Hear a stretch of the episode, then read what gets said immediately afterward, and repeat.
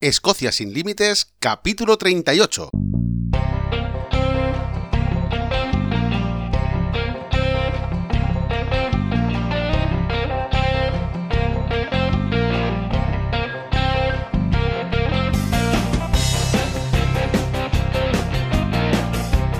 Hola, bienvenidos un día más a Escocia sin Límites, el podcast para los amantes de Escocia, donde hablamos sobre historia, lugares de interés, rutas y muchísimas cosas más para todos aquellos interesados en conocer, en venir a Escocia y también para todos aquellos que ya vinieron y están deseando volver, porque Escocia es así, Escocia te atrapa. Hoy es viernes 3 de abril de 2020 y yo soy como siempre Andrés, guía turístico en Mundo Escocia. Hoy os traigo un capítulo interesantísimo porque a través de este capítulo vais a ver la opinión de 5 guías y también aportaré la mía, con lo cual 6 guías turísticos profesionales en Escocia, todos ellos con más de 3 años de experiencia.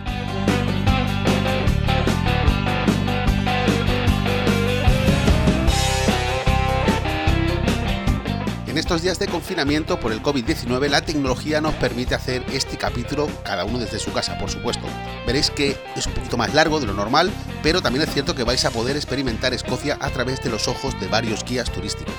Esto nos va a permitir, nos va a aportar una visión más plural de lo que es el sector turístico en Escocia.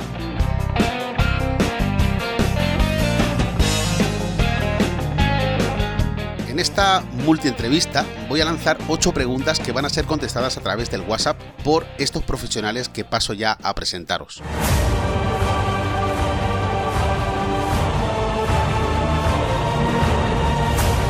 Desde la empresa R-Move Escocia, líder en turismo activo de habla hispana, caminante insaciable, senderista, runner, apasionado del deporte, lo conocéis porque protagonizó el capítulo 17, Rubén Marrero.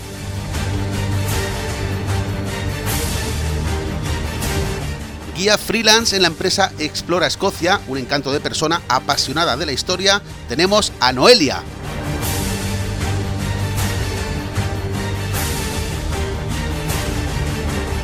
Muy muy activa en redes sociales con amplia experiencia en el mercado turístico argentino, el día a día con ella es toda una experiencia, Flor de Escocia.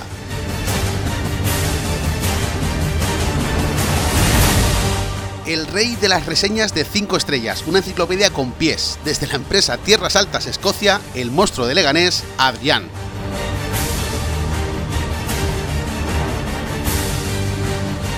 Fundadora del grupo Descubriendo Escocia con más de 14.000 miembros en Facebook y desde la empresa Vive Escocia, Salo Marín. Y por supuesto, desde Mundo Escocia, pues un servidor. Aquí estoy para responder a vuestras preguntas. En este caso, vamos a hacer 8 preguntas a todos estos días y vamos a ver sus opiniones porque vais a ver que son bastante distintas. Bueno, y después de este momentazo de presentaciones, vamos ya al grano. Vamos ya a la primera pregunta, que es ¿cuál es el lugar de Escocia que más te ha impresionado y por qué? Rubén. El lugar más bonito de Escocia para mí es eh, Glen Nevis, al lado del Ben Nevis, la montaña más alta que tiene el Reino Unido. ¿Por qué? Porque tiene uno de los valles glaciares más impresionantes y que te dejan con la boca abierta que tiene Escocia. Noelia. Bueno, yo no me puedo quedar solo con un lugar que me haya impresionado, pero sí que voy a mencionar dos momentos eh, que para mí fueron muy especiales. El primero fue la primera vez que me moví de Edimburgo, que fui hacia, el, hacia la costa oeste de Escocia, y el primer castillo que yo conocí fue el castillo de Kilhern Castle y me fascinó. Es un castillo en ruinas súper bonito, el paisaje es muy bonito y recuerdo con muchísimo cariño ese momento.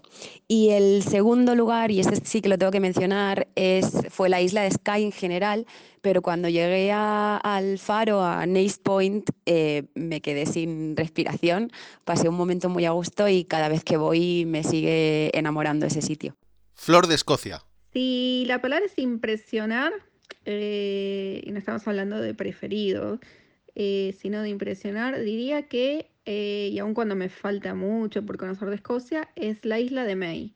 ¿Por qué? Porque está a media hora en bote de, la civilización, de Edimburgo, y, cuando estás ahí, estás como en, el, en la medio de la nada. Es una isla totalmente, bueno, aparte de, de ver a los frailecillos y las gaviotas, a nivel eh, naturaleza es alucinante lo que ves, pero más que nada me impresionó que estás ahí y te sentís que realmente estás eh, como en el fin del mundo, totalmente aislado. Entonces eso diría que es de las cosas que más me impresionó. Adrián. Hola, muy buenas Andrés. ¿Qué tal? ¿Cómo estamos? En primer lugar, bueno, eh, felicitarte obviamente por el, por el programa, por tu podcast. Y en segundo lugar, pues darte las gracias por darme la oportunidad también de expresarme y, bueno, y mostrar también pues mi conocimiento ya después de, de, cinco años por aquí, por el país y tres años como guía. Bueno, si tuviera que quedarme con algún lugar va a ser muy difícil elegir, obviamente, ¿vale? Pero yo te lo cuento bajo mi, mi experiencia, según llegué a este país y de los primeros viajes que hice, me impresiona muchísimo el Valle de Glencoe, ¿de acuerdo? Poder atravesarlo y además estuve en una época del año en la que todo estaba verdecito, no sé si, si recuerdo si era primavera o era verano, ¿vale? Pero estaba la verdad que impresionante. Y me quedaría también, por meterte otro ahí, ¿vale? Me quedaría con el Quiraing en, en la isla de Skye porque desde ahí arriba, pues la verdad que tienes unas vistas y hay unos paisajes espectaculares. Con esos dos me quedaría yo. Salo, para mí es difícil decir solamente un sitio que me haya impresionado, porque la magia de Escocia es que en, el, en cualquier lugar, el más escondido y el más inesperado, te encuentras con un paisaje o con algo que te vuelve otra vez a, a impresionar y entonces ya es difícil de, de, elegir, estás entre uno y otro. O sea, hay muchísimos que me han impresionado, pero a lo mejor eh, con el que me quedaría de todos es el de la península de la, del Westeros esa zona para mí es mm, bueno, de una belleza salvaje y indómita y es eh, bueno, sinónimo de muchas cosas. es, eh, allí, allí, está la, no sé, la, la, la, belleza, lo salvaje, lo remoto. Eh, es una combinación de paisajes que para mí a lo mejor es la esencia de, de todos los paisajes está en esa, en esa zona. Sí, creo que me quedo con, con Westeros. Y bueno, mi opinión aquí es, es complicado, ¿eh? porque hay muchos sitios en Escocia que son impresionantes, pero si tuviese que elegir uno, pues eh, sin duda sería en general la isla de Skye, más particularmente pues el faro de Nace Point me parece un sitio impresionante. Bien, vamos con la segunda pregunta. ¿Cuál es la historia que más le gusta a la gente cuando la cuentas durante un tour? Rubén. La historia sin duda que más le gusta a la gente eh, es la de María Estuardo porque la cuento por capítulos como si fuera una serie y los dejo desde el minuto uno hasta el minuto final con la intriga de qué le pasó a María de Estuardo. Noelia. Según mis grupos de antiguos viajeros que les he preguntado, eh, la mayoría coinciden en que la historia que les conté que más les impactó fue la de la batalla de Culloden. Imagino que es porque ya llevábamos varios días de recorrido y pues también porque visitamos ese campo de batalla y pudieron ponerse en el lugar de, de aquellos jacobitas que, que pelearon allí. Y la verdad es que a mí también me gusta mucho contar esa historia. Flor de Escocia. Eh, en mis tours no solo hablamos de historia, sino que hablamos mucho de mm, cómo es tan personalizado, digamos, yo soy yo. Me preguntan mucho de mi vida privada y de cómo llegué acá y de cómo se vive acá. Hablamos muchísimo de lo que es presente, digamos, y de cultura a nivel vivir acá. Y en general les encanta mucho el tema de, em, de la actualidad del Brexit, la independencia. Esos son temas que la gente se súper engancha. Eh, y si no, digamos desde lo histórico y un poco eh, ayudado por Outlander, es el tema de los jacobitas y un poco que, que, que para mí es tan importante siempre mm, aclarar el tema de, de, que eran británicos y nada más eran ingleses, los redcoats y todo eso les, les gusta bastante ese tema. Adrián.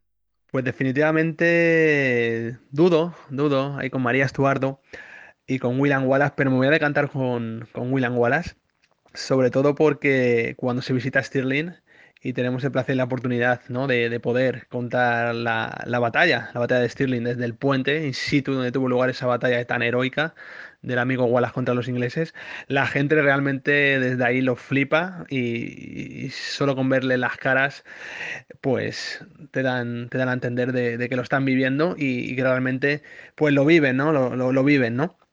Y al final la gente se queda con, bueno, tiene, un, tiene, por decirlo de alguna manera, ¿no?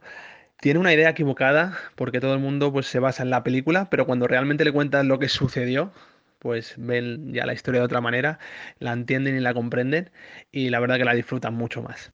Salo. Yo no soy muy histórica, o sea, sí que es verdad que a todo el mundo pues eh, les hago pues una composición histórica de, lugar para que se sitúen, pero no sé, me he dado cuenta que, a la gente, o al menos a la gente que viaja conmigo, le gusta mucho la parte mm, romántica, quieren conocer pues leyendas, quieren conocer a, la gente y entonces yo explico bastantes eso, bastantes leyendas. Y entre todo lo que explico, pues eh, creo que hay dos que, que gustan más que las demás porque además me las han pedido alguna vez hasta por escrito y es pues eh, cuando bajamos eh, caminando pues por el valle de Glencoe y estamos ahí en medio pues la leyenda de la masacre no solamente por, por su por su contenido ah, tan duro sino porque porque bueno porque con ellos también se, se rompió el pacto ¿no? de, de la hospitalidad de las tierras altas eh, y es un golpe como, como muy duro y el sitio también es tan magnificente que, hace que, la gente le conmueva, mucho mm, la, historia y el lugar. Y luego es una leyenda muy bonita sobre Lilian Donan, que no es la típica de, del fantasma, que habla de, Shamus, del hijo del dueño de Lilian Donan, y bueno, tiene una serie de dones. Y esa historia también suele gustar mucho. Yo creo que estas son las dos que gustan más. Bueno, en mi caso, la historia que más les impresiona seguramente no es la más épica, no es la más adornada, pero sí que es historia reciente, es la de la piedra del destino. Como cuatro chavales se fueron en los años 50 a Londres a robar esta piedra que tenía Inglaterra secuestrada. Sin duda es la que más impacta a la gente cuando la escucha, en los tours me refiero. Bueno, tenéis el capítulo 15, por cierto, donde hablo de este tema y os cuento la historia. Bien, vamos con la siguiente pregunta. ¿Qué restaurante puedes recomendarnos en Edimburgo? Rubén. Uno de los restaurantes que tengo en mi lista de favoritos, sin duda, está en la ciudad nueva de Edimburgo y se llama Facenda. Destaca sobre todo por su buffet, buffet para todos los públicos, aunque destaca las diferentes cortes de carnes que tiene. Me pongo la bota. Noelia. Restaurantes en Edimburgo se me ocurren un montón, pero voy a decir el Howie's porque, bueno, para recomendarlo está súper bien y tiene un menú diario con platos típicos escoceses, suele tener siempre haggis, a veces tiene Callen skin, eh, tiene sticky toffee pudding, que es un postre que está espectacular.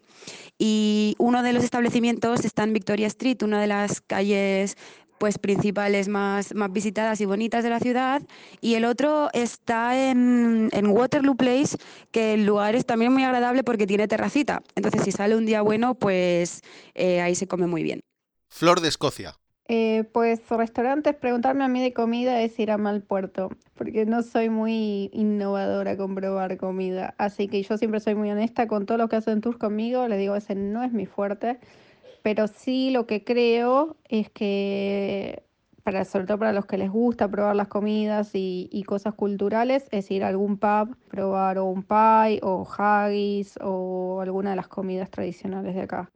Adrián. Si tuviera que recomendaros un restaurante en la ciudad de Edimburgo, sin ninguna duda, os recomendaría The Grain Store, ¿de acuerdo? Está en Victoria Street, una de las calles sin duda más bonitas que tiene la ciudad de, de Edimburgo. ¿Y por qué os recomiendo este restaurante? Bueno, aparte de que yo he estado trabajando, he estado trabajando un par de añitos, ¿de acuerdo? De buena mano conozco la materia prima, conozco la manera de elaborar las cosas, obviamente. Y, como digo, pues si os gusta tanto la carne como el pescado, como los productos de caza, dependiendo de la época del año, pues os podéis pasar. Precios económicos, buen ambiente y el local, la verdad también que es precioso, merece la pena, ¿de acuerdo? Y si queréis probar un poquito más de comida tradicional, ¿vale? De esto de que todo el mundo habla de los haggis, la, sopa, la carne skin y estas cositas, pues os puedo recomendar también en la misma calle tenéis Howie's, que quizás pues también es uno de los restaurantes pues más visitados y donde vais a poder probar, como digo, pues estos platos más típicos. Salo. Ah, el pub Royal MacGregor. Yo creo que hacen los mejores, eh, un pastel de haggis, eh, yo creo que el mejor que yo he comido en toda Escocia con diferencia. Entonces voy a ir a... Tengo más, pero voy a ir al tradicional y el Royal MacGregor de Edimburgo. Bien, en Edimburgo no vais a tener problemas para encontrar un restaurante que se acople a lo que buscáis. Es cierto que coincido con Adrián y con Noelia, si buscáis algo tradicional escocés, Howie's es una buena opción. Bien, pasamos a la siguiente pregunta y esta ya va en torno al lago Ness, al monstruo del lago Ness. Nessie. ¿Crees en Nessie? Rubén. Por supuesto que creo en Nessie. Eh, sería un error no creer. Si vienen a Escocia verán que el Mar del Norte, ese mar que separa Escocia de los países escandinavos, eh, está unido con el lago Ness. ¿Y por qué no una criatura que se adapte del agua salada al agua dulce pueda acabar en este lago tan kilométrico? Así que sí, creo en Nessie. Noelia. Bueno, yo soy del equipo Nessie. Nessie está en mi equipo y sí que creo en Nessie. De hecho, intento que todo el mundo crea y siempre le cuento a mis clientes que si algún día están comiendo en casa y ven en el telediario que Nessie ha aparecido, se, se acuerden de mí. Hay que creer un poco, aunque sea, para mantener la leyenda viva. Flor de Escocia. Eh, si creo en Nessie, no, no creo en Nessie, no, no, no, no creo. No, pero sí creo que sería un negocio poner algún tipo de máquina abajo del lago que de, de vez en cuando haga como un remolino o algo así. Y, yo como que iría más contenta al lago Ness si el agua se moviera de vez en cuando. Me mira la pregunta que me hacéis, si creo en Nessie. Creo que nunca me había preguntado a mí misma si creo en Nessie. No me, no me atrae la historia de Nessie. No, no logro que me conquiste la historia de Nessie. La otra vez vi un documental para ver si me enganchaba un poco, pero no. Tampoco es que dejo de creer de alguna manera. O sea, si por ahí hay un bicho ahí abajo. Pero no creo que sea un monstruo marino que sea el mismo Nessie de todo este tiempo. Adrián. Hombre, pues siendo uno de Leganés, difícilmente no voy a creer en Nessie, ¿no? Sería una cosa un poquito, un poquito rara. Pero bueno, yo lo que intento siempre es con los clientes, pues intentar contagiar, ¿no? El mito, esta leyenda, y obviamente mantenerla, mantenerla activa, porque al final de esto vivimos, ¿no? Salo. A ver, no me puedes preguntar a mí si creo en Nessie. O sea, yo absolutamente creo en Nessie. ah, no solamente que creo, que es que yo lo he visto. Y además, eh, Nessie a mí mm, particularmente me ha arruinado la vida. O sea que, que si creo en Nessie, eh, sí, creo en Nessie. Bueno, aquí tengo que puntualizar la respuesta de Salo porque ella hizo un vídeo hace cuatro años donde un peluche de Nessie salía del lago y esto se hizo viral porque Visit Scotland publicó el vídeo y luego la gente pues lo ha ido compartiendo en sus muros, etcétera. Entonces aún le llegan notificaciones de que ese vídeo tiene 68 millones de visitas. Entonces por eso la respuesta de Salo. Mi opinión es que que haya un plesiosaurio es complicado, sinceramente es complicado, pero la esperanza es lo último que se pierde. Quinta pregunta, una película rodada en Escocia que te haya gustado y una que no. Rubén. Bueno, si tengo que elegir una película rodada en Escocia que me haya gustado, esa sin duda sería Rob Roy, porque muestran cómo vivían los clanes en ese siglo XVIII. Y una que no me gusta nada, aparte porque le tengo un poco de tirria a la saga, es 007. No me acaba de convencer. Noelia. Bueno, yo como supongo que mis compañeros van a decir peliculones, Andrés, si no te importa, voy a decir una serie y voy a decir Outlander. Eh, se la recomiendo a todo el mundo, está ambientada en, en Escocia y bueno, es súper bonita. Y una película que no, pues es que no sé qué decirte, pues paso palabra. Flor de Escocia. Admito que antes de venir a Escocia, muchos años atrás, vi 16 veces Corazón Valiente, sin tener idea que algún día pisaría tierra escocesa ni nada por el estilo, pero realmente me sabía los diálogos de memoria, más o menos, aun cuando no hablaba casi nada de inglés en ese momento, pero me encantaba, me encantaba mal. Obviamente, hoy sabiendo sobre historia escocesa, entiendo por qué la odian, y no la he vuelto a ver, la verdad.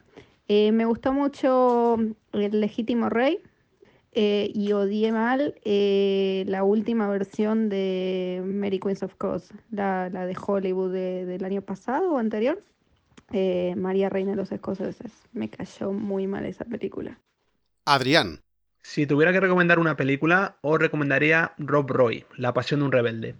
Yo la recomendaría mm, por tres cositas. Por el ámbito histórico en la que está basada, basada la novela. Os la recomendaría también por los paisajes que vais a ver, ¿de acuerdo? Muy representativos de este país. Y os la recomendaría también, ¿no? Porque siempre mantiene, ¿no? Mantiene esa esencia de estas películas entre los buenos y los malos, ¿de acuerdo? Con lo cual os va a enganchar y creo que os va a gustar. Salo. La película que más me ha gustado rodada en Escocia y es una de mis películas favoritas es Local Hero. Y la que no, pues hay, hay bastantes más que no, pero por decir una, Amanece en Edimburgo no me gustó nada, nada en absoluto. Bueno, pues en mi caso la última película que he visto sobre Escocia ha sido The Angel Share, en español La parte de los ángeles, Sí que me ha gustado, la verdad es que es una película entretenida, quizá la más entretenida que he visto últimamente sobre Escocia.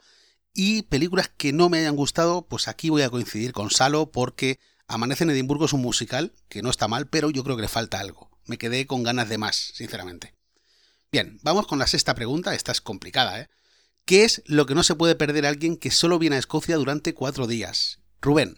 Bajo mi punto de vista y para alguien que viene cuatro días a Escocia, no me perdería, por supuesto, la capital, Edimburgo, y las Highlands, lo que es la parte de entre Edimburgo e Inverness, la parte centro, el corazón de Escocia, y también el oeste, viendo como no a Glencoe. Yo creo que alguien que viene a Escocia tiene que ver el valle de Glencoe porque es otro de los valles que te deja sin palabras.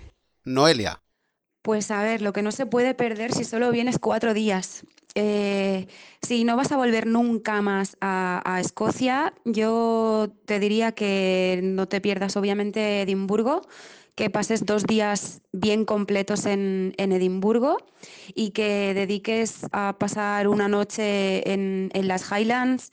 Eh, si no te quieres subir, pues está Sky porque es mucha, mucha paliza, pero por lo menos ver un poco de, del, del, paisaje de las tierras altas y, y conocer un poco su, su, cultura. Así que yo me quedaría dos días en Edimburgo y los otros dos pues me iría a conocer un poco de, de las tierras altas. Eso sí, contrataría un tour pues para ir un poco más desahogado y no tener que estar pendiente de, de, conducir y bueno, pues siempre vas escuchando como un guía te va contando todo, ¿no?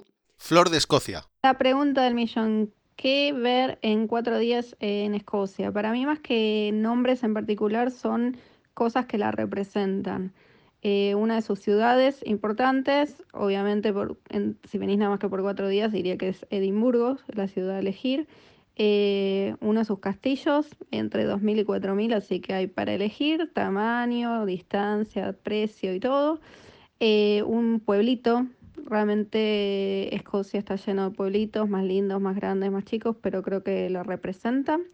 Y por supuesto, si es posible, ir a las Highlands o alguno de sus parques nacionales, eh, ver algunos de sus lagos, sus montañas. No tiene que ser necesariamente ir a Lagonés pero si pudieran ir al Valle de Glencoe, sí, sería como perfecto. Adrián. Si solo tuviera cuatro días para visitar, visitar Escocia, pues lo que os recomendaría pues, es pasar dos días en Edimburgo y los dos días restantes subir hacia las Highlands. ¿De qué manera? Pues para mí uno de los caminos más bonitos que podéis tomar, atravesando Lago Lomond y Trossachs, ese parque nacional, vais a llegar al valle de Glencoe, lo vais a atravesar, llegaréis hasta, hasta Fort Augustus, donde vais a encontrar el lago Ness, y yo haría noche en Inverness. Y ya el segundo día, pues lo dedicaría sobre todo, ya de camino hacia Edimburgo, a centrarme en la zona de Perside, donde vais a encontrar sobre todo, pues quizás la, la, esencia, el corazón del país, el corazón de Escocia, ¿no? Donde vais a ver unos bosques preciosos, espectaculares y donde vais a encontrar también uno de los lagos, los lagos más, quizás más bonitos también que tiene este país. Y así yo creo que gastaría esos cuatro días de vacaciones en Escocia. Para los culos más inquietos, como digo yo, y que quieran aprovechar un poquito más la luz o aprovechar un poquito más las horas, con madrugones, obviamente, pues quizás eh, me adentraría a la isla de, de, Sky. Yo creo que hay, hay, un día, un día y medio puede ser suficiente para que os llevéis un poquito una estampa de lo que es la isla y visitéis los puntos referentes más importantes que tiene, que tiene el lugar, ¿no? Y así es como yo, como digo, pues invertiría esos cuatro días. Salo. Uh, no se pueden perder Edimburgo. Edimburgo. O sea, no se pueden perder Edimburgo y, y, no dejarse perder Edimburgo. Lo que pasa es que yo no conozco a nadie que, bueno, sí, pero muy poca gente que estando solamente cuatro días se las dedique exclusivamente a Edimburgo, porque todo el mundo quiere ver más. Entonces, bueno, que no se pueden perder, pues estando cerca de Edimburgo, pues a lo mejor lo que no se pueden perder es uh, Stirling, por ejemplo.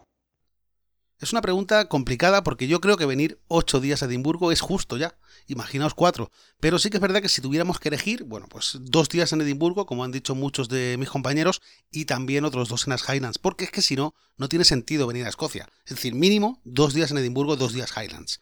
Por supuesto, lo ideal es venir por lo menos seis, siete días mínimo. Ya digo, ocho días me parece poco para poder ver todo lo que hay que ver. Vamos con la pregunta número 7, personaje histórico favorito. Rubén. Bueno, aquí tengo dudas, podría ser Robert de Bruce, pero me estaría mintiendo. Mi personaje favorito de Escocia es, como no, la reina de los escoceses, María de Estuardo.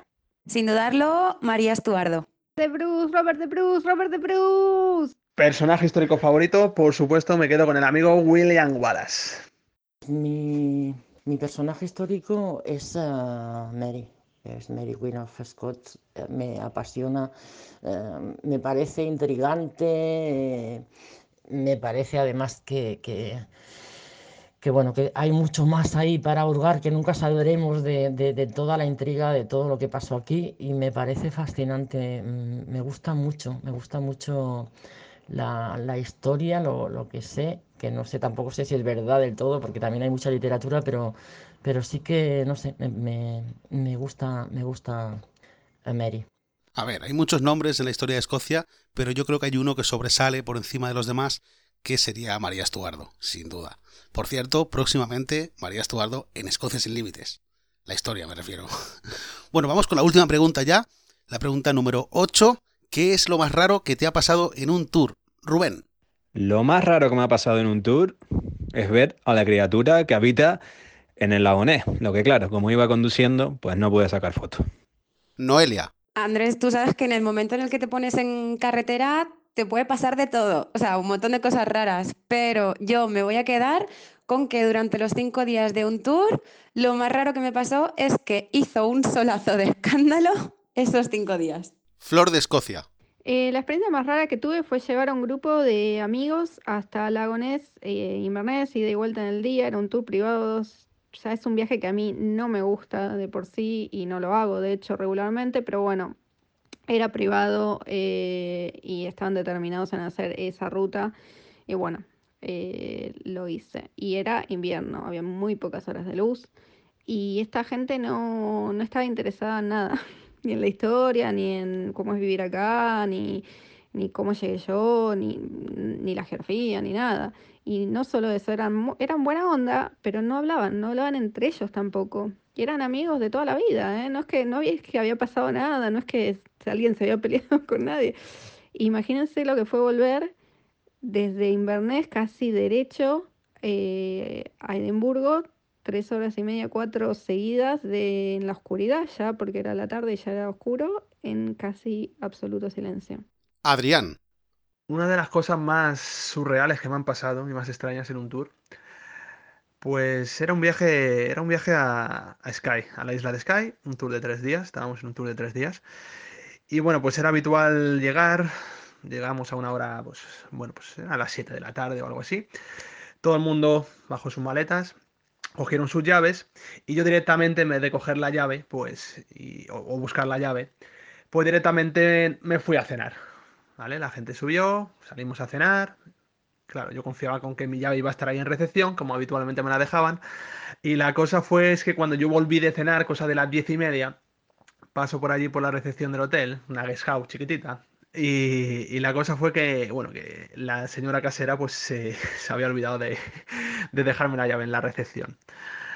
Con lo cual yo me vi cosa de las diez y media de la noche. Ya sabéis que las Highlands, si no lo sabéis, pues a esas horas de la noche la gente ya está en el quinto sueño. La gente se suele acostar bastante, bastante pronto. Cierran los locales muy prontos también. Las cocinas se cierra todo muy pronto.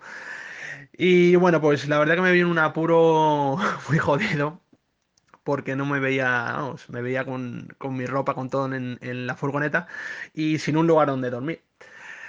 Estuve ya llamando allí a la, a la casera en el teléfono que, que, dejan y no contestaba nadie, metiéndome en las habitaciones por ahí buscando a la, a la casera.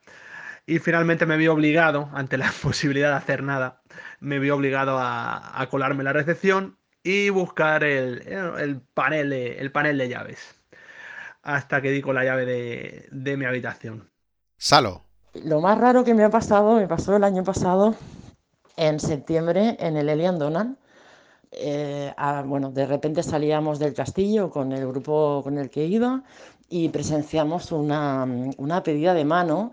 El chico puso él mismo su trípode con su cámara y le pidió matrimonio a una chica en español. Con lo cual la gente que venía conmigo se quedaron allí eh, de chafarderos, chafardeando pues la pedida Y cuando acabó, pues se le preguntaron, ¿pero qué has dicho? ¿Qué has dicho? Y la chica dijo, he dicho que sí, he dicho que sí. Y como les estaban no molestando, pero sí robando un poco la intimidad de, la pareja, pues yo que iba un poco más adelantada a ellos, me volví para, me volví para, para ellos y me fui hacia el grupo. Y cuando llegué a mi grupo les dije, oye, dejarlos estar, que, que, ya está bien, que esto es un momento íntimo, no les increpéis. Y de repente los novios me dicen, yo a ti te conozco. Y yo me quedé así toda seria, toda blanca. ¿A mí? ¿Me conocéis? Sí, sí, tú eres Salo de Descubriendo. ¿Cómo?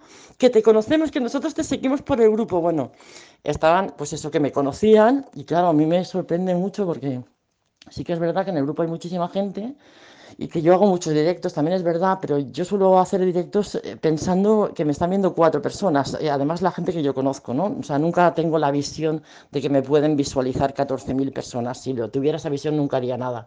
Entonces, claro, me, me quedé, pues no sabía qué decir y me impresionó mucho, pues eso, que en el Elian que es un sitio, pues... Eh, que para mí no, pues la gente me, me reconociera como si fuera Justin Bieber, ¿no? Y, y, eso me hizo, me sorprendió mucho, me hizo mucha gracia, pero también me pareció, pues eso, rarísimo, rarísimo. Bueno, aquí tengo yo una de hace un par de años, yo trabajaba en una empresa y nos contrató pues una familia de ocho personas que venían de un país latinoamericano, no voy a decir cuál, que bueno, que dijeron que eran familia de William Wallace, familia lejana de William Wallace. Entonces el tour, directamente pasaron del tour y dijeron, vamos al cementerio de Dysart, que es un cementerio que hay en un pueblo que no es nada turístico, en la costa este de Escocia, y la mañana consistió en buscar lápida por lápida el nombre de este familiar, que ahora no recuerdo, sé que era Wallace de apellido, pero es que Wallace hay 300.000, porque Wallace aquí es como García o como Pérez. Entonces, bueno, fue imposible localizar la lápida, pero pasamos una mañana allí entretenidos de lápida en lápida buscando a este señor. Bueno, y nos hemos ido a más de media hora de capítulo cuando sabéis que Escocia sin Límites dura entre 10 y 15 minutos. Hoy era un día especial porque creo que es un regalo poder contar con estos cinco guías que nos han aportado una visión distinta a lo que es mi visión propia y creo que esto pues, puede servir para enriquecer mucho más a la persona que nos escucha. ¿no? Al final, eh, bueno, sabéis que soy un, apasionado de que el sonido sea perfecto, soy un, un, obseso del sonido cuando hago una entrevista, cuando hago cualquier cosa. Bueno, hoy habéis visto que al tratarse de WhatsApp el sonido es el mejor posible. Sinceramente, sé que no es perfecto, pero creo que prima mucho más el contenido que las formas en este caso. ¿no? En fin, eh, muchísimas gracias por estar ahí un capítulo más. Sabéis que podéis encontrar más información para visitar Escocia en www.mundoscocia.com, también en www.escociasinlimites.com y por supuesto os voy a dejar en la descripción del programa la forma de contacto para contactar con estos cinco guías que nos han atendido hoy, por si queréis hablar con alguno de ellos. Si tenéis alguna pregunta, lo mismo, podéis hacerla a través del correo electrónico, a través de la web, pero sabéis que si queréis enfocar una pregunta a cada uno de ellos, o podéis hacerlo por sus redes sociales o incluso aquí os la responderían por audio también. En fin, muchísimas gracias, no me enrollo más, muchísimas gracias por estar ahí un capítulo más, nos vemos el viernes que viene, que paséis un buen día y un buen fin de semana.